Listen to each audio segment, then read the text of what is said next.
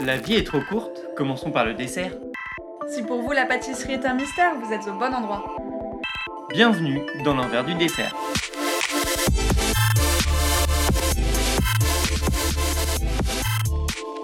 Moi, c'est Clémence, je suis littéraire et passionnée de pâtisserie.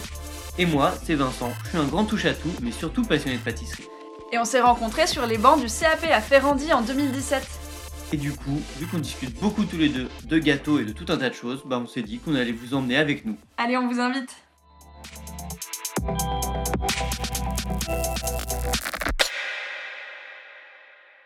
Salut à toi, aujourd'hui on te fait découvrir la queen du chocolat. Pas moins, tout simplement. Franchement, on est allé la rencontrer jusqu'à Bordeaux, jusqu'à dans ses laboratoires, qui sont aussi sa boutique, enfin une de ses boutiques.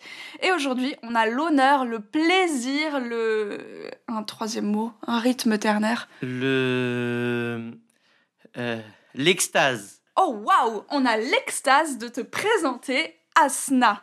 Asna, c'est une chocolatière incroyable qui est un peu la papesse du bean to bar en France. Euh, elle, elle le dirait pas comme ça. Nous, on n'a pas peur, on y va. Pourquoi je dis ça, Vince? Bah déjà, le mot papesse, moi j'avoue que je l'avais pas entendu depuis... Euh... Je l'avais pas entendu, donc rien que pour ça, je suis content que tu l'aies dit. du coup, c'est vrai que Asna, c'était génial. Et alors, moi, je vais vous raconter une petite anecdote. Oh Du coup, vous l'aurez compris que avant. Asna, on avait enregistré dans la même journée chez Missiello, l'épisode de coup d'il y a deux semaines. Et à la fin, quand on leur a dit, bah là, euh, on va enregistrer chez Asna, et ben en fait, je crois qu'à Bordeaux, ils se connaissent tous parce qu'ils nous ont dit, ah bah oui, évidemment, Asna, et ben passez-lui passez-lui le bonjour de notre part. Voilà, c'est juste qu'on avait trouvé ça trop mignon, donc Attends. je vous le partage. Attends, là, tu partages une anecdote euh, qui vise à dire euh, nous, les Parisiens, on trouve ça trop mignon quand les gens des villes de province, ils se connaissent tous entre eux? Chacun son interprétation, je dirais. Non, d'ailleurs, on dit en région.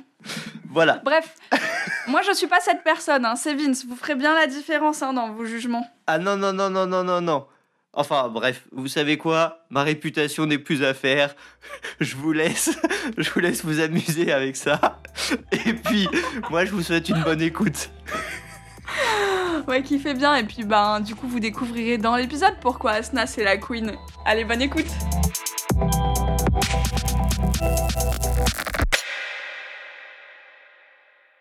Aujourd'hui, on est dans un endroit qui sent super bon le chocolat et franchement, ça ne se retrouve que dans les endroits où on fait du bean to bar. Et de surcroît, nous sommes à Bordeaux.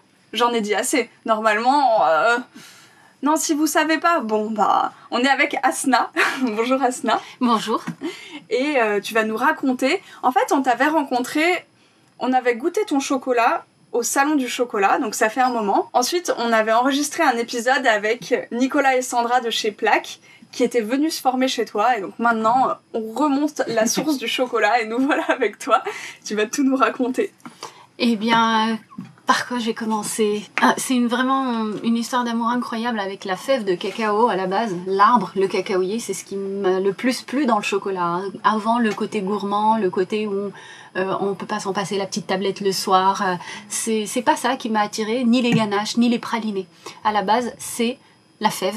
Comment on la transforme? Et à quel moment t'as rencontré un cacaoyer et une fève? Alors, avant de me lancer dans l'aventure, je les ai pas rencontrés physiquement. Je me suis documentée, j'ai vu qu'on pouvait faire plein de choses incroyables et que pendant longtemps, on le considérait comme une boisson spirituelle. euh, On, on le compare, je le compare souvent au vin. Le vin est un peu, euh, je vais pas dire une boisson spirituelle, mais lié un peu euh, au sang euh, de Dieu. euh, voilà, donc et pareil pour le, le- le chocolat, avant qu'il ne soit consommé euh, dans sa version solide telle qu'on la connaît aujourd'hui, il était consommé comme un liquide, Mhm. comme euh, une boisson privilégiée. Et d'ailleurs, même actuellement, dans certaines tribus, par exemple dans la Sierra Nevada en Colombie, euh, les- les- il y a que les chamans ou certaines personnalités qui ont le droit de consommer ce breuvage un peu secret, avec en rajoutant bien évidemment des épices, des peut-être des champignons ou autres, parce que j'ai demandé une recette. on m'a dit que c'était secret et que les femmes n'avaient pas le droit de le consommer du même euh, style que la coca qui est mâchée que par les hommes, par exemple. Ok. Donc, euh, considéré comme une, euh, comme une euh, boisson spirituelle, oui, ça a souvent été. Et c'est ça qui m'a intriguée. Et je me suis dit, c'est une matière qui se transforme, avec laquelle je ne m'ennuie jamais. Et c'est ça qui m'a le plus plu. Et j'avais vraiment, je rêvais de transformer la matière. Donc, quand je suis rentrée à l'école, la première chose que j'ai pensé, euh, que- j'ai posée comme question à mon prof, je lui ai dit quand est-ce qu'on va apprendre à travailler à partir de la fève? Et là, il me regarde, il me dit mais jamais. Ah, attends, t'as fait quoi? Un Oui. CAP Ok, pâtisserie, CAP chocolaterie. chocolat. Euh, vraiment, moi je suis pas très pâtisserie, hein, vraiment. ok, ok. Vraiment, je, je CAP chocolaterie, je voulais, je me suis dit, euh, pour moi, naïvement, je pensais que tout le monde travaillait à partir de la fève et c'est pas un Ce tard de ne pas peut travailler avec la fève. paraître Oui, logique en fait ce que d'avoir je cet a priori là. c'est ce que je pensais. Et, et donc là, il m'a dit, mais vous pensez que les boulangers euh, fabriquent leur propre farine Alors moi, j'ai eu un blanc et après, je lui ai dit, ben, pour moi, le vigneron, quand même, euh, il commence du raisin. Mhm. Et c'est là où je me remarqué qu'il y avait quand même une séparation entre comment on voit le chocolat. Et des fois, j'ai même vu des chocolatiers proposer des ateliers dégustation vin chocolat que chocolat noir, chocolat euh, au lait et chocolat blanc. Sans parler d'origine. Sans- non seulement sans parler d'origine, sans parler de, de terroir, sans parler de, de tout ce qui fait la richesse du chocolat. Oui, Donc en on- fait, re- regroupé comme euh, un- une seule saveur de chocolat noir, une seule saveur de chocolat au lait, une seule saveur de chocolat blanc. Exactement. Et là, j'ai fait de ça mon- vraiment mon cheval de bataille et je me suis dit, tous les gens qui me disent, je n'aime pas le chocolat noir, Mhm. mais je dis c'est lequel que vous avez goûté pour pouvoir juger que vous n'aimez pas tous les chocolats noirs. Et, et même c'est pour ça que je me suis dit, bon, euh, comme je n'aurai peut-être qu'une seule vie et que je vais pas pouvoir go- faire goûter à tout le monde tous les chocolats noirs qui existent, c'est pour ça qu'on est très boulimique sur les, les- les variétés qu'on reçoit, les pays qu'on reçoit et les origines, parce qu'on a envie de proposer le maximum de sortes aux gens qui puissent expérimenter et se dire, ça c'est peut-être pas à mon goût, ça c'est un peu plus, comme pour le vin. Et c'est pour ça qu'on a sorti une recette euh, qu'on appelle le dark milk. C'est un peu le compromis entre le noir et le lait pour Ah, ça- permettre aux gens quand même à s'initier un petit peu vers euh, le chocolat noir. Mais ça, c'est incroyable. Ah ouais, ça, tu vas nous en parler euh, en long et en large parce que avec Clémence, on... je pense qu'au bout de 20 minutes dans ta boutique, on avait découvert un truc, euh, enfin, dont même, enfin, personnellement, j'avais même jamais entendu parler euh, de ce procédé, quoi. Mais à culpa, moi je fais partie des gens qui diraient plutôt j'aime pas le chocolat au lait. Parce que euh, j'aime, en fait, j'aime le goût du chocolat et je trouve que quand c'est trop gras, que c'est un peu perdu. Mais là, là t'as toute la rondeur de, en fait, la gourmandise aussi, le gras de- Mhm. du chocolat au lait, mais avec le fort goût de cacao. Enfin, c'est franchement. Et moi, j'aime les deux et ce compromis, je l'ai trouvé euh, fabuleux. Voilà, donc on s'est dit, bon, la plupart des chocolats au lait, c'est autour de 36-38%. Euh, il y a certaines belles maisons comme euh, Cluzel qui font du 40-45%. Ça reste assez fort en cacao par rapport à ce qui se trouve euh, de manière générale sur le marché. Et nous, on s'est dit, bon, on va pousser un peu le- le- l'expérience un peu plus loin et on propose du 60%. Et moi, j'avais une question. Il y a... Est-ce qu'il y a une, euh, une limite pour l'appellation chocolat au lait? Oh là là. Alors, à partir du moment où on met de la poudre de lait, déjà, c'est du chocolat au lait. Et Ah, ben donc, voilà, ça tout peut être simplement. un chocolat au lait, même 90%. Je dis un exemple, c'est peut-être pas du tout. euh, mais euh, tant qu'il y a de la poudre de lait, ça peut Déjà, être. on est obligé de mentionner qu'il y a de la poudre de lait, Ok, puisque ok. c'est un élément allergène. hein. Pour certaines personnes, Mhm. euh, un produit qui contient du lactose peut peut-être provoquer une allergie. Donc, on est obligé de le mentionner. Mais nous, on ne dit même pas que c'est du lait, on dit que c'est du dark milk. Alors, c'est pas parce qu'on a envie de frimer, mais c'est juste que le mouvement du bean to bar est né aux États-Unis. Et donc, Mhm. plein d'intitulés D'accord. sont arrivés des États-Unis, et donc on les a gardés euh, euh, tout simplement pour leur facilité d'usage. D'ailleurs, est-ce que tu peux faire un mini cours de rattrapage pour ceux qui nous écoutent sur le bean to bar Qu'est-ce que ça veut dire? Alors, le bean to bar, au-delà que ce soit un- une façon de travailler, c'est une philosophie de comment on voit le travail du chocolat. Parce que tous les industriels font du bean to bar. Bean to bar, de la fève à la tablette. Mhm.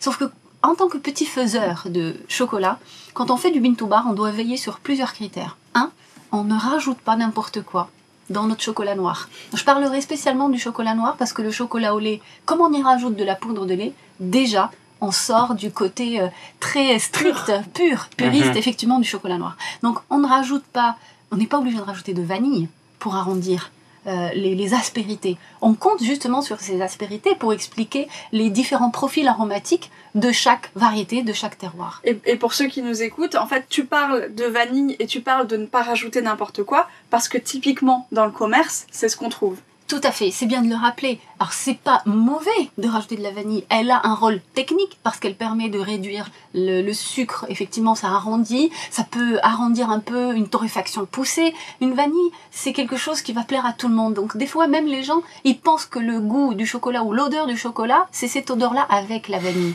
Sauf que l'odeur du chocolat, c'est plus un peu proche du vinaigre balsamique, de, de, côté cacao, un peu, je vais pas dire, des fois un peu même euh, vinifié, mm. plus que vanille vanillé selon les variétés.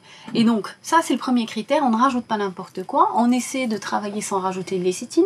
On essaie de travailler sans rajouter de beurre de cacao pour une tablette de chocolat noir. Et à côté de ça, on va veiller à ce que le producteur soit bien payé. Et surtout, on va valoriser et favoriser le choix de variétés endémiques, de variétés qui ne vont pas être juste sélectionnées pour leur productivité excessive bien évidemment, cela rentre dans une, comment, une politique aussi de favoriser le travail en agroforesterie. Mm-hmm. Donc tout ça réuni fait que bah, le travail du bin to bar, c'est pas juste j'achète une fève, peut-être chez n'importe qui, euh, voilà, des traders ou je ne sais quoi, et je négocie les prix euh, mm-hmm. à rabord pour gagner le plus de marge ou quoi que ce soit. La plupart des gens qui font vraiment du bin to bar, normalement ils le font par passion et c'est pas juste pour gagner de l'argent. En fait, c'est aussi une revalorisation de, de tout le travail tout au long de la chaîne, quel qu'il soit, le vôtre, en tant que transformateur, mm. mais aussi ceux des producteurs. C'est exactement ça, mais on n'est rien sans eux. Et c'est ça, pendant longtemps, ils sont restés dans l'ombre. Pendant plus de 30 ans, les associations criaient au secours, attention, les producteurs sont mal payés, attention, les enfants travaillent dans les plantations, attention, il y a une grande utilisation de pesticides, attention, la déforestation. Tout ça a été balayé par les gros industriels. Pendant longtemps, ils ont pu gagner très bien leur vie, mais malheureusement, rien n'a été fait. Donc, mhm. petit faiseur ou pas, on peut participer à notre niveau, même si on est tout petit, on fait pas grand chose, mais si on est plus nombreux à prendre conscience de ça, je pense que ça peut aider le monde du cacao. Et il n'y a pas euh, que le challenge du réchauffement climatique, parce que les gens me disent oui, le cacao, le réchauffement climatique. Non, il y a un autre challenge quand on va dans les plantations et qu'on voit que le producteur, il a six enfants. Et déjà, cette plantation ne lui suffit pas à lui. Le jour où il n'est plus là, ces six enfants, ils vivent comment, par exemple? Mhm. Donc, on peut pas rester comme ça avec des œillères et se dire on consomme toujours le chocolat comme on le faisait avant, mais Dieu soit loué, les gens prennent conscience de ça. Maintenant, ils veulent acheter moins, mais mieux. Et, ça va pour le café, ça va avec le thé. Mm. Tous ces éléments-là changent petit à petit et nous, en tant qu'artisans, on a ce devoir-là. Et, d'où, du coup, l'importance qui rentre en compte du, euh, du sourcing pour déjà les, goûts proposés et euh, également pour donc, euh, les conditions dont tu viens de nous parler euh, et le côté un peu responsable, je dirais. Alors, le sourcing, c'est un mot qui est très à la mode. Euh, souvent, les gens me disent, vous, vous allez sourcer. C'est un métier. C'est ce que je dis souvent, ce n'est pas moi qui vais sourcer, c'est quelqu'un sur qui je compte, qui a les capacités euh, d'un ingénieur agronome, par exemple, qui connaît très bien l'agronomie, qui a des capacités logistiques, donc import-export, et qui est surtout curieux. Et pour moi, je choisis un autre critère humain. Mhm. Donc, euh, je ne cherche pas à travailler avec des gens qui vont chercher de la rentabilité euh, à tout prix. Je veux des gens qui se soucient du sort du planteur. Et on a trouvé la perle rare, en tout cas nous à notre niveau, c'est Catherine euh, de Silva Cacao, euh, que, j'admire pour son effort parce qu'elle a, a fait un travail énorme et formidable dans plein de plantations. Elle arrive, elle pose des questions incroyables et elle fait en sorte que les gens s'améliorent au niveau de leur travail parce que mon mari aime dire toujours on ne fait pas d'un âne un cheval de course. Et ben à l'inverse, c'est pas parce qu'on a une très très bonne fève qu'après elle est magnifique à la fin. Si l'humain n'apporte pas quelque chose, on n'a pas une très très bonne qualité à la fin. Donc euh, oui, c'est une sourceuse avec qui on travaille et, nous, quand on, souvent quand on me voit dans les réseaux sociaux euh, partir dans des plantations, je le dis à chaque fois, nous on est parti juste pour voir que ce qu'on nous dit est vrai. Mm-hmm. Et surtout, parce que je suis très curieuse de voir comment ça se passe dans chaque pays, dans chaque plantation, parce que même si le travail se ressemble, il y a des petites particularités. Je donne un exemple, par exemple, euh, au Pérou, euh, chuncho, c'est une variété endémique de, la vallée d'Urusauya au Pérou. Et c'est un arbre qui pousse à 1300 mètres d'altitude. Le seul cacaoyer qui est capable de pousser à 1300 mètres d'altitude. Où on peut avoir qu'une seule récolte par an au lieu de deux. Si on l'encourage pas, il risque de disparaître, par exemple, ce cacaoyer. Et particularité, si je n'avais pas été là-bas, je n'aurais pas pu voir qu'il repérait des arbres avec, je me rappelle plus du nom de l'arbre, avec un grand feuillage, Quand le feuillage se retourne, ça veut dire qu'il va pleuvoir, ça veut dire qu'il faut ramasser les fèves Ah. pour qu'il n'y ait pas de pluie dessus. Donc ça, on ne le dit pas dans les livres. Donc euh, souvent, il y a des petits, des petits trucs comme ça. Quand on va dans les plantations, c'est bien d'ouvrir les yeux, poser la question aux gens là-bas, comment ça se passe, pour apprendre un peu Mais plus. c'est Mhm. génial, c'est hyper inspirant. Et puis, je pense que même pour ta créativité, de comprendre la matière et de voir avec tes yeux comme ça et comment les gens travaillent, forcément, ça t'inspire dans ensuite euh, ton propre travail. Mais clairement, on le travaille plus de la même façon. Et puis, on- nous, on galère un petit peu dans le bean to bar. C'est plus facile de faire une tablette quand elle est enrichie en beurre de cacao, parce qu'elle va être plus fluide, qu'une tablette où il y a très peu de beurre de cacao, parce qu'elle est riche en masse de cacao. Donc, quand on fait des tablettes, on souffre un petit peu. Ça prend deux fois à quatre fois plus de temps de sortir Mhm. une tablette bean to bar qu'une tablette classique. Juste pour le contexte, pardon, depuis combien de temps est-ce que tu fais ça? Depuis 2017. Depuis 2017. Et donc, avant, tu faisais autre chose? Oui, alors je travaillais avec un chocolat euh, normal. Je, enfin, je vais pas dire normal, non, ce serait plus Mais t'as toujours mais- été vers la chocolaterie. Toujours, enfin toujours non. J'ai fait une reconversion. J'ai commencé en euh, 2014, j'ai ouvert ma chocolaterie. D'accord. En 2013, j'ai fait une formation pour devenir chocolatier, mais c'est une reconversion. Ok. Hmm. J'étais pas du tout dans le milieu du chocolat avant. Et Mais tu- t'étais déjà amatrice du produit, comme tu nous disais. J'étais amatrice du produit, mais je ne connaissais pas tout. Moi, ce que je retiens là de tout ce que tu dis, c'est vraiment la curiosité. Mais clairement, c'est ce qui, quand j'ai fait le CAP, je trouvais qu'on manquait énormément et cruellement de contenu. Donc je passais mes journées dans les bibliothèques où j'ai dévoré tous les livres qu'il pouvait y avoir dans cette bibliothèque. Et puis même ça, c'était pas suffisant. Et on a remarqué que c'était que dans les livres écrits en anglais qu'on trouvait un autre savoir, surtout au niveau des fèves, qu'on n'avait pas encore en France. Donc là, ça commence à venir parce que la demande est croissante. De Mm. plus en plus de chocolatiers s'intéressent au bean to bar, malgré les réticences, malgré le fait qu'on nous dit euh, oui, c'est difficile, euh, oui, euh, bah, vous n'aurez pas le temps de faire tout. Pareil, hein, le fameux argument est-ce que le boulanger fait sa propre farine Mhm. Moi, je dis mais pourquoi pas, hein, il peut le faire, ça serait que meilleur. Bref, meilleur pour lui, je, je parle pas de meilleur qu'elle est. En fait, meilleur en termes de gratifiant. Voilà, c'est le terme. Je trouve ça tellement gratifiant de fabriquer à partir de cette fève là quand je sors une fois que j'ai passé une journée en torréfaction je sors avec cette odeur de torréfaction. Et que après on a le chocolat qui mature et qu'après on sait qu'on va le mettre en tablette. S'il y a une aspérité c'est mon empreinte dedans. C'est du caractère en fait c'est comme un être humain. On n'est pas parfait on a les bons côtés, les mauvais côtés, et je sais que je ne vais pas plaire à tout le monde, et que pareil, mon chocolat ne va pas plaire à tout le monde, et c'est surtout pas ça ce que je veux. Je ne veux pas que ça plaise à tout le monde. Je veux des chocolats de caractère, je veux des chocolats où des fois ça donne des frissons quand on les goûte, et je ne veux pas quelque chose qui va être pareil 365 jours par an, je pense que c'est un peu ennuyant. Bah d'ailleurs, euh, juste avant de d'enregistrer, tu nous as quand même fait goûter une tablette de chocolat noir d'Ouganda. Oui, Tu nous as fait goûter euh, la même année, oui, deux tablettes différentes, Oui. la même année, et les deux goûts étaient différents. Parce Ouais. que c'était pas le même batch de fabrication. Non, il y a une trame de fond, mais quand on est concentré et qu'on déguste en pleine conscience, euh, ça va aussi dans le, le- la slow food. Hein, faut, faut pas le nier. On va pas consommer la tablette bean to bar comme on prendrait euh, une tablette avec des noisettes qu'on trouve dans le commerce Mhm. normal. C'est pas le même usage. Et du coup, euh, c'est, ça invite à réfléchir et à se concentrer sur euh, les arômes. Mais c'est la Côte même d'or, hein, tu peux le dire. Ah, je- j'osais pas le Moi j'ai pas peur. Hein. C'est quoi, on n'est pas payé dire. Ah Ok, non, pas ça, payé, c'est d'accord. Ça, c'est pas Côte d'Or qui nous rémunère, c'est clair. Et moi, je voulais juste revenir sur un truc que t'as dit, peut-être pour expliquer, c'est. euh, tu disais que en faisant du bean to bar, ça te prenait euh, peut-être deux fois plus de temps que euh, si tu tu es t'y as ajouté de la Du beurre de du cacao. beurre de cacao. Est-ce que tu peux expliquer pourquoi ça prend plus de temps euh, Quelle est la différence, euh, Oui. etc. Alors, un chocolat qui est noir, hein, qui est Mhm. enrichi de beurre de cacao, c'est aussi un ajout technique pour deux raisons. Ça va euh, assouplir un peu une astringence, une acidité peut-être qui... Parce que le chocolat est acide, hein, il a une astringence marquée ou une amertume selon les variétés, selon le travail aussi. Euh, et donc, ça va arrondir ça. Donc ça, c'est le côté saveur. Mais au niveau travail, ça va ajouter du beurre de cacao, ça va le rendre plus fluide. Donc plus fluide, donc plus facile à s'étaler dans une tablette, moins de bulles, euh, moins d'efforts à fournir. Moi, quand je fais du bean to bar, des fois, on a l'impression que, des fois, selon les par exemple, euh, le liduki de l'Inde, les fèves d'Inde, euh, généralement, je sais que à chaque fois que je dois les couler, je souffre un petit peu parce que c'est comme la pâte à tartiner qu'on essaie de coller dans une tablette.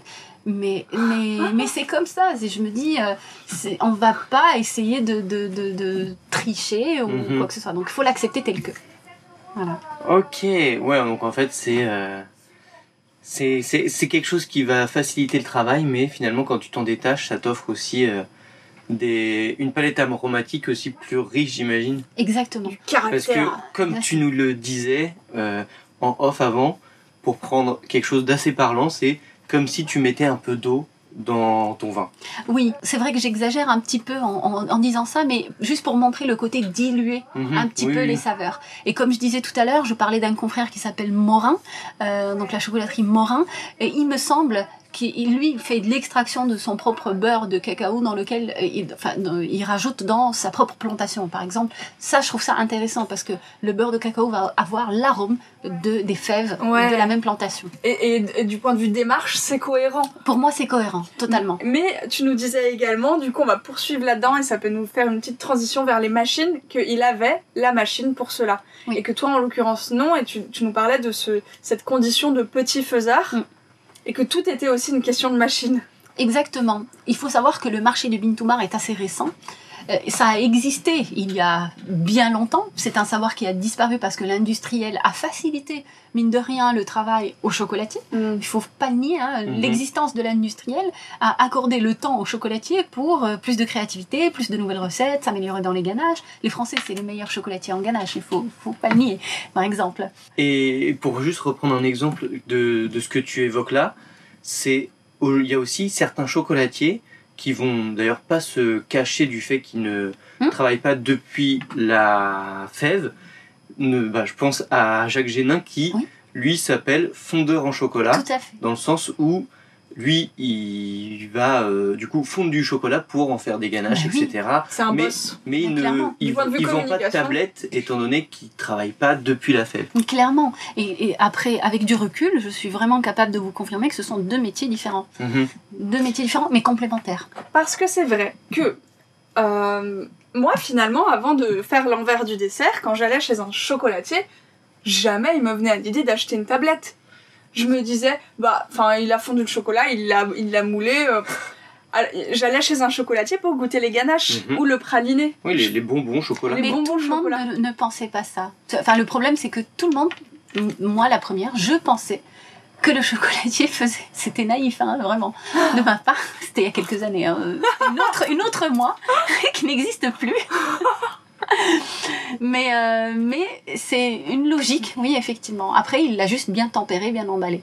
Bien moulé, bien emballé. Mhm. Et d'ailleurs, euh, tu sais quoi, on va pousser un peu plus loin. Euh, moi, je voulais aussi te rencontrer parce qu'au Salon du Chocolat l'année dernière, on a goûté ta ganache au vin. Ah oui. Et du coup, je voulais trop, je me suis dit, mais trop intéressant, ces ganaches et tout.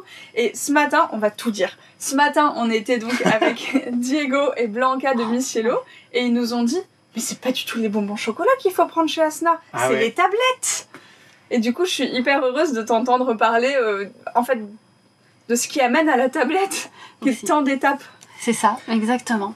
Et après, bon, pour parler des ganaches au vin, je ne pouvais pas être à Bordeaux sans faire un clin d'œil pour le vin, sincèrement. Mais euh, la confirmation de ce travail est venue à Tokyo. Parce que tous les Japonais que j'ai rencontrés là-bas, quand ils voyaient Bordeaux, ils insistaient sur le fait que bah, ils voulaient absolument quelque chose au vin. Et quand je suis rentrée, je suis rentrée hyper motivée. Parce que c'était pas un exercice facile. Euh, concilier vin et chocolat euh, dans, un- dans une ganache, c'était un peu particulier. Parce que on peut la faire, hein, mais après, on n'a pas le même équilibre de saveur qu'on peut souhaiter à n'importe quel moment. Et il a fallu vraiment travailler en collaboration avec les châteaux pour obtenir quelque chose de, de- de- un vin. C'est pas avec une bouteille de vin que je vais acheter dans une cave que je vais pouvoir faire cette recette-là. hein. Attends, t'as fait faire un vin?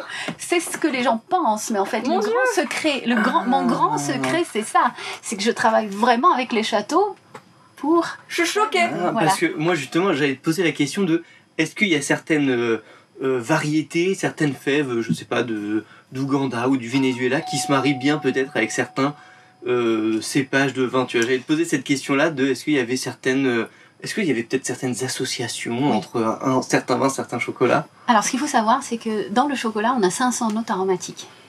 Dans le vin, on a combien de notes aromatiques, à votre avis? Et euh, attends, attends, attends. 2000. Moi, je dirais. Moi, je dirais plus. euh, Ah, plus que 2000 Même Non, pas. moi je dirais plus que 500, mais je sais pas si C'est exactement comme 2000. le chocolat. Ah ouais? Donc, est-ce que ça nous... Attends, mais il y en a combien dans la vanille juste? Alors ça, je ne sais pas. Dans le café, je sais, parce qu'à chaque fois, je fais le, le comparatif. Dans le café, c'est 800. Ok. Euh, la vanille, je ne sais pas. Je crois que la vanille c'est beaucoup. Beaucoup plus. Ça m'étonne pas. hein. Franchement, rien qu'en goûtant toutes les vanilles que j'ai, elles sont toutes différentes l'une Ouais. de l'autre. Et après, ça dépend de la maturation. Mais du coup, en Mhm. fait, le chocolat et le vin ça match à fond. Énormément. Et par contre, le piège, c'est quoi? C'est de ne pas trouver, c'est de faire un faux pas et de ce que, ce que j'appelle mettre un chocolat qui va être un wine killer. Il y a des vins qui vont s'estomper complètement devant certains chocolats et limite, ils vont développer une aspérité euh, pas terrible. Enfin, ils vont pas être terribles en bouche. A contrario, il y a des vins. Moi, j'ai, j'ai, j'ai- je veux pas citer le château. Il y a un château avec qui euh, j'avais fait des essais. Leur second vin, quand on le mettait avec un chocolat, il avait presque les mêmes caractéristiques que leur premier vin. Quand je dis second vin, certains châteaux, donc ils ont des, Ah oui. des Oui, vins un des- peu moins. euh, des gammes. Enfin, les, les, les cèpes de vigne, ils sont moins placés, moins bien placés, donc ils sont moins chers, les bouteilles. Et donc, au niveau même, leur œnologue, il goûtait ça, il dit, mais c'est incroyable, quand on met les deux, on a la même force que notre premier Mhm. vin, qui Ouais, est un grand cru classé. grand donc, cru, euh, premier cru, voilà. etc. Et donc, euh, on peut faire des faux pas. L'important, c'est de bien travailler, de bien goûter, bien se dire, trouver quelque chose qui ne va pas aller en contradiction, peut-être. Et, et- et on, on peut trouver pour chaque vin son chocolat. Il faut juste chercher. Oh là là. Le- le- enfin, les gens ont l'habitude d'utiliser du mori, par exemple. Avec, euh, avec le chocolat, ça c'est très facile. C'est vraiment la dégustation, on est sûr de ne rien louper.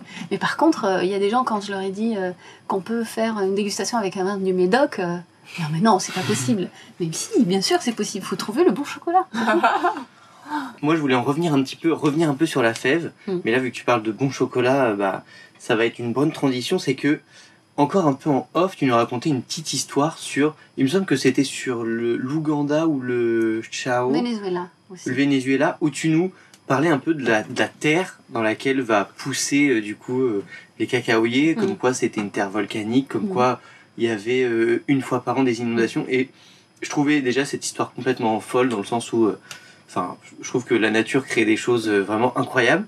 Est-ce que tu as des exemples comme ça de, je sais pas, en fonction de certaines, certaines variétés où vraiment il faut des conditions des conditions de placement, etc., vraiment particulières pour obtenir euh, cette, euh, cette fève en particulier euh. Il y a plein de critères, vraiment plein de critères qui peuvent à la fin dire qu'on obtient un très bon chocolat. Ce que j'ai fait tout à l'heure, le parallèle avec les fèves de Chuao et les fèves d'Ouganda, je disais que les fèves Chuao c'était une variété formidable avec un terroir formidable, mais que le travail derrière de ce qu'on appelle le traitement post-récolte, je peux dire que des fois peut laisser à désirer.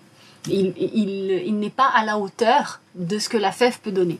En revanche, ce que je disais pour l'Ouganda, euh, une fève peut-être qui va être moins noble que celle de Chuao, qui est considérée comme le Romanée Conti des fèves, euh, mais vraiment, parce que même au niveau de son prix, hein, euh, on l'achète pas au même prix que, que les autres fèves. hein.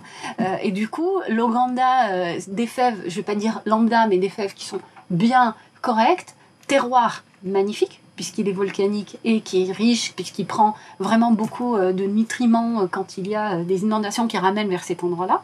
Mais le travail de l'homme était est- extraordinaire et qui fait qu'à la fin, qualitativement, on est sur un bon rendement. Au niveau, non seulement au niveau de la quantité, mais aussi au niveau de la qualité. Donc, moi, je me méfie un peu des, des- des raccourcis. Il faut voir vraiment l'ensemble. Parce que même quand on reçoit les fèves, moi, je peux louper la production. Si je torréfie mal, je peux effectivement transformer ces fèves en carbone, en- enfin, comment dire, en charbon, Ouais. en tout cas pas carbone, mais en charbon. Et, et, euh, et je peux abîmer complètement le lot. Donc Mmh. c'est toute une chaîne qui fait qu'à la fin, on obtient quelque chose de formidable ou pas.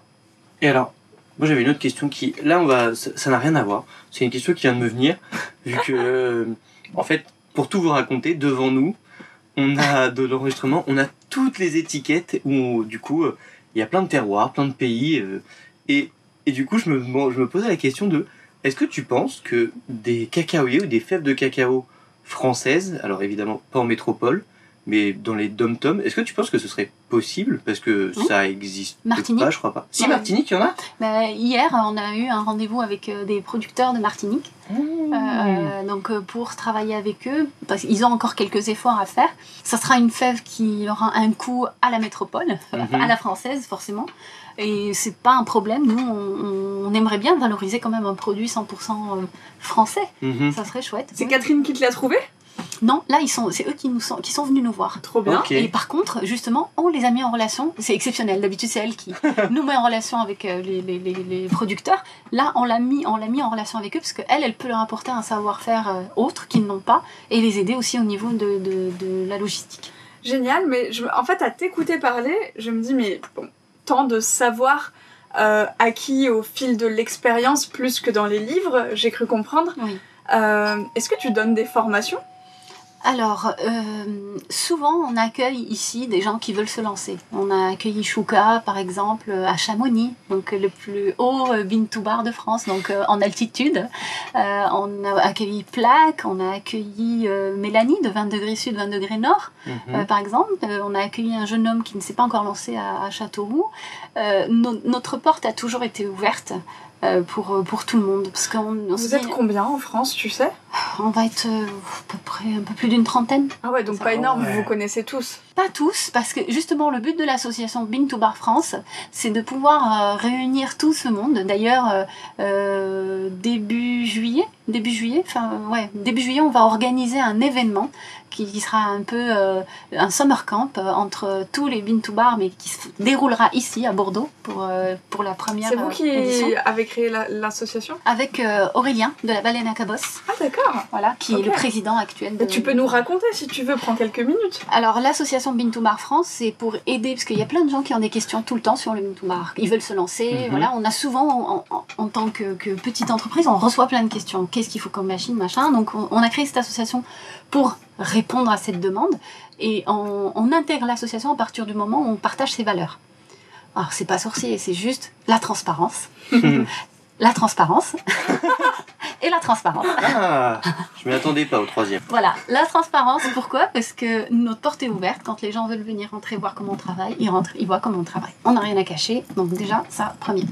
Euh, J'estime que le savoir-faire, quand on le transmet, c'est bien, il y a des bases, mais on finit toujours par faire différent à sa façon. Donc moi, je me dis, j'ai pas de secret.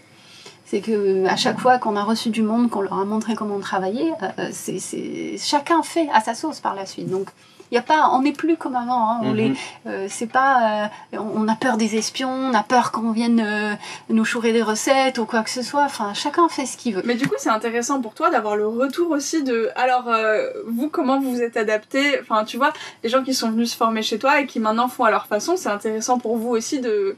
Oui, on échange, on a chacun nos façons de faire, mais on partage quand même d'autres valeurs. Tout à l'heure, moi, je rigolais en disant transparence, transparence, parce que c'est vraiment l'élément le plus important pour nous. Mais au-delà de ça, on partage ces valeurs de bien payer le producteur, essayer de s'améliorer tous ensemble, parce qu'on n'est pas tous parfaits. hein. On a plein, plein de choses à améliorer dans notre, dans notre chacun dans, dans sa boîte. Donc, euh, travailler sur un packaging responsable, un transport responsable, zéro euh, carbone, par exemple. Euh, travailler sur mutualisation du savoir, mutualisation des achats, euh, éventuellement et euh, faire des petits concours par exemple. Donc là pour le summer camp, euh, on a tous des fèves secrètes. Et donc on a tous le même lot de fèves. Et on va travailler chacun sa version de cette tablette là et on va se retrouver pendant ce summer camp pour échanger. Il n'y a pas de concours, c'est pas un concours pour euh, celui qui fait le meilleur, on va échanger. Et moi je trouve ça beaucoup plus grisant que euh, des endroits où les gens sont un peu euh, grisés, un peu comme ça, minés, euh, à rester un peu dans des trucs vieillots. Et alors, Ouais. il gagne quoi euh, le premier?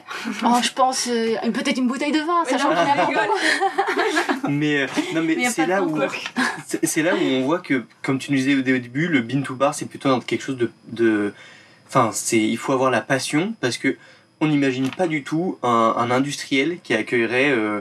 Quelqu'un d'autre qui veut se lancer dans l'industriel pour lui montrer ses process ou pour lui apprendre parce que ça serait vu comme euh, un concurrent et c'est là où on voit qu'il y a un aspect vraiment euh, profit derrière alors que là euh, vous bah du coup dans, dans, dans cette association où Mm. vraiment on a presque l'impression que vous encouragez à montrer vos process On s'entraide. et c'est là où on voit que c'est c'est plus quelque chose de, de, de faire du bin to bar, c'est plus quelque chose, comme tu nous disais, via la passion que juste pour faire euh, du chiffre, quoi. Et Mais- demain mais- On, Et- on Et retrouve l'humain en fait. Il faut l'aimer pour le faire. Dis-moi, est-ce qu'il y a, il y a quelque chose dont on n'a pas parlé et qu'on aurait oublié? Parce que comme nous on découvre un peu le sujet, euh, Oui, c'est vrai. est-ce qu'il y a des choses, non? Euh, Qu'est-ce que je pourrais dire? Est-ce que toi, par exemple, quand euh, vraiment tu as décidé de te lancer dans le bean to bar, etc., il y a quelque chose que tu as découvert auquel tu t'attendais pas du tout? Je sais pas, sur les fèves, sur euh, Les réactions des gens. les... Quand tu voulu aller voir, je sais pas, pour la première fois, euh, un- une, Une récolte, plantation, une ouais. plantation. J'ai. hum, Comment dirais-je Au moment où j'ai découvert réellement et concrètement, pas juste théoriquement, l'arbre et tout ce qu'il pouvait offrir, euh, j'ai envie de tout consommer dans l'arbre. Ah bah ça. Mon seul regret, c'est de ne pas pouvoir faire des tisanes avec les fleurs du cacaoyer, par exemple, parce qu'il faut avoir des choses fraîches. Faut, faut, euh, le mucilage, là, on en fait un sorbet. Mhm. Euh, Un sorbet là? Oui, à Arcachon. J'en ai pas ici. J'aurais Ah. bien aimé vous le faire goûter, mais franchement, moi, Mais je peux demain le on mettre- va à Arcachon. c'est juste fabuleux. On le fait mucilage baie de batak. Vous voyez les baies, euh, les baies sauvages euh, du Vietnam. Je vois pas, mais ça doit être Ah, excellent. C'est vraiment fabuleux. Euh, c'est- pour moi, ça, c'est c'est extraordinaire. Quand on Ah, arrive à utiliser plusieurs éléments du chocolat, enfin du, du cacaoyer, pardon, Ouais. c'est ça que j'aime. Mais Et au-delà de façon- ça, Enfin, pardon, je pense que je voulais Non. te laisser continuer, mais de toute façon, moi, le, le mucilage, j'ai découvert ça euh, il y a quelques mois, il y a vraiment peu de temps. C'était l'année dernière, non? Ah, bah, bah, il a, il a lancé dernière. une Oui, cabosse, ça, euh, un euh, Nicolas euh, Paciello. Nicolas Paciello, il a lancé. Ouais, non, euh, mais- Goûter J'ai pas goûté. Ah, C'était vraiment délicieux. Non, mais le, le mucilage, si vous avez l'occasion, goûtez parce que je trouve ça fabuleux Ouais. et je trouve ça hallucinant que j'ai l'impression que c'est hyper récent Ouais. qu'on commence à parler de son utilisation alors Mais que. moi, ça fait 4 ans que je demandais, parce que c'était très difficile de trouver du mucilage, Mhm. parce que euh, on fait des pâtes de fruits sans coque de sucre autour. Et je me suis dit, j'aimerais bien faire une pâte de fruits en mucilage avec du comté. C'est super bon. À la, Ah place, à la place de la confiture cerise noire, euh, voilà, je me suis dit, c'est hyper original. Et j'ai fait un test, et c'est super bon avec du comté. Parce que mon mari, Oh Franck Comtois, il adore le comté. Donc, euh, Mais le comté, c'est trop bon. ah, c'est oui, non, c'est et j'ai fait un test avec euh, le mucilage en pâte de fruits avec un petit peu de poivre, c'est vraiment super bon, super bon. Et donc après, donc utiliser le mucilage, utiliser les pots de fèves euh, Mhm. pour euh, pour des tisanes, pour des Bah, cuissons, pour des ouais. trucs, voilà. On a découvert ça chez Cluzel aussi. Cluzel fait ça, il fait une infusion de pot de Pots de fèves fèves. qui s'appelle le cacoa. Attends, non. Si, il me semble. Cacoa Ok. Cacoa. Bon, Voilà. je dis peut-être une bêtise, Cacao. mais cacao. Ah, Le cacao. c'est- C'est une infusion. Donc, Mais il y a euh, autre chose dans la- les pots de fèves, je pense, non? Parfois, Que ça. Parfois, parfois il met de la nature. vanille et- ou des agrumes. Et parfois, genre pour celui de Noël, il a mis genre des, Mmh, des épices, des- mmh, ouais, clous de girafe et tout. Ouais, c'est franchement, on a goûté, c'est hyper surprenant parce Ouais. que ça a vraiment un goût de, de, de chocolat chaud Ouais. et ce n'est que, euh, Voilà, ouais. que une eau infusée. C'est ça. Et ben nous on propose ça euh, et puis je travaille sur euh, ça j'aime bien j'aimerais bien trouver une solution pour transformer les pots de fèves en objets insolites. Oh waouh. Mais t'as plein d'idées, ça se voit. Ça serait chouette. Ah oui, donc en fait, même malgré euh, toutes ces années où euh, le, le chocolat euh, est utilisé, il y a encore plein de choses à faire et de nouvelles choses à faire. Oui. Moi, je suis ravie parce qu'avec toi, on voit que, en fait, encore un épisode sur le chocolat, c'est vraiment pas de trop. Parce Ouais, que c'est une matière qui est tellement vivante et tellement riche que, en plus, euh, chaque personne qu'on rencontre et qui nous parle de chocolat a sa vision. Enfin, Mhm. Tout à fait. c'est génial. Voilà. Bah ouais, bah, on a fait un joli petit tour. Hein. Allez. Même si là, on a fait un grand tour parce qu'on est passé par euh, plein, de, plein de jolis pays. On va passer aux questions rituelles, Clémence. Carrément, on va te poser la première. Quel est ton premier souvenir sucré? Premier souvenir sucré, euh, ça va être des gâteaux marocains en fait. Je suis marocaine, Mhm. je suis née à Casablanca et forcément on est bercé par ça et c'est plus particulièrement une recette qui s'appelle le cello euh, à base de sésame et de farine torréfiée, du miel et beaucoup d'épices. Ok, sésame, farine Ça torréfiée. Farine torréfiée Oui, ça c'est très original. Bah ouais, de ouf. On torréfie la farine dans un four, on y rajoute euh, de- du sésame euh, broyé, un petit peu, et du sésame entier, euh, des épices, du miel et un peu de beurre fondu pour agglomérer ça. Et ça fait une sorte de. de- pas, c'est pas un gâteau, c'est une poudre, comme une poudre un peu qui s'agglomère un petit peu. C'est du cello et ça, c'est mon souvenir. ouais. Est-ce que tu connais la capitale du Maroc, euh, Clémence? Attends, pourquoi tu me demandes ça? Bah parce que c'est un truc où tout le monde se trompe. Oui, c'est vrai. C'est pas Rabat? Bravo Ah si, pardon Mais Ah Ah, mais en fait, j'ai tellement l'habitude que les gens disent ou Casablanca ou Marrakech que de base, je te Bravo. disais que c'est pas ça. Ah ouais, bah bravo. C'est franchement Bah surprenant. zut, je voulais piéger Clémence, mais elle est trop cultivée. Oh C'est zut c'est même moi qui me suis fait avoir en partant du principe qu'elle allait se tromper tout de suite. Putain, mais attends, il est où le piège? Non. Mais je te dis, d'habitude, les gens ils disent Marrakech ou Casablanca. Je suis déçu.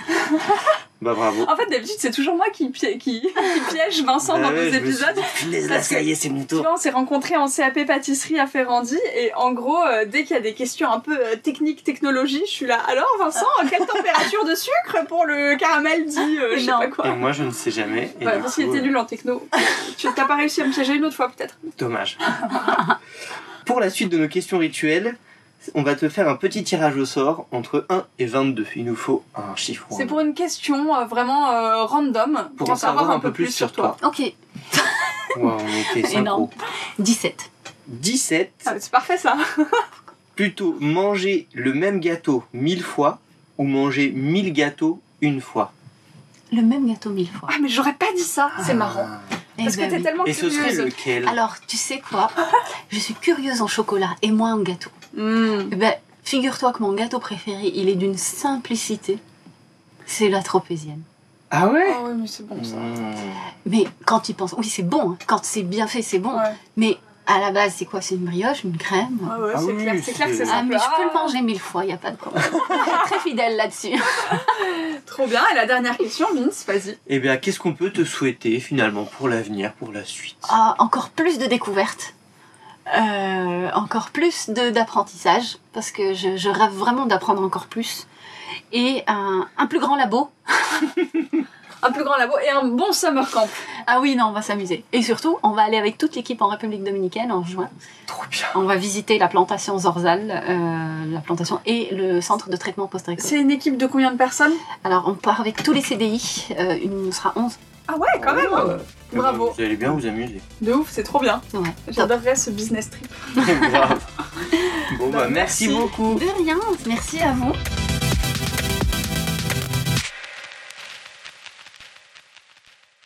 Avant que je vous demande votre avis sur comment vous avez trouvé l'épisode, il faut que vous sachiez que cette année, alors que ça fait fort longtemps que je connais Clémence, j'ai découvert qu'elle suivait Roland Garros chaque année. Et là, si vous voulez savoir le professionnalisme, pendant qu'on fait cet outro, Clémence regarde Roland Garros. Allez hop, je balance. Attends. Et vu que c'est moi qui fais le montage, je vais laisser non, non, ça. attends. Pas le choix. Stop. Et sinon, l'épisode avec. Il faut me laisser rétablir la vérité. C'est en fait, moi je raconterai l'histoire tout autrement et chacun sait que la vie est affaire de récit. L'histoire, c'est que je suis en train de rater le plus gros match de l'année entre Nadal et Zverev pour vous enregistrer une outro. Je le verrais plutôt comme ça, mon petit Vince, hein C'est une faveur que d'entendre ma douce Oui. voix. Alors que franchement, là, pour pas vous mentir, Zverev, il est à 6 jeux à 5 dans le deuxième set. D'ailleurs, Vince, il savait même pas faire la diff entre les sets et les jeux, mais. Et je suis pas une pro de tennis, je suis juste une spécialiste de Roland Garros. C'est très différent. Est-ce qu'on peut parler de chocolat? C'est-à-dire une bonne parisienne, quoi. bon, sinon, et Asna, vous avez trouvé ça comment? Ah bah. Eh bah, nous, sachez qu'on a adoré.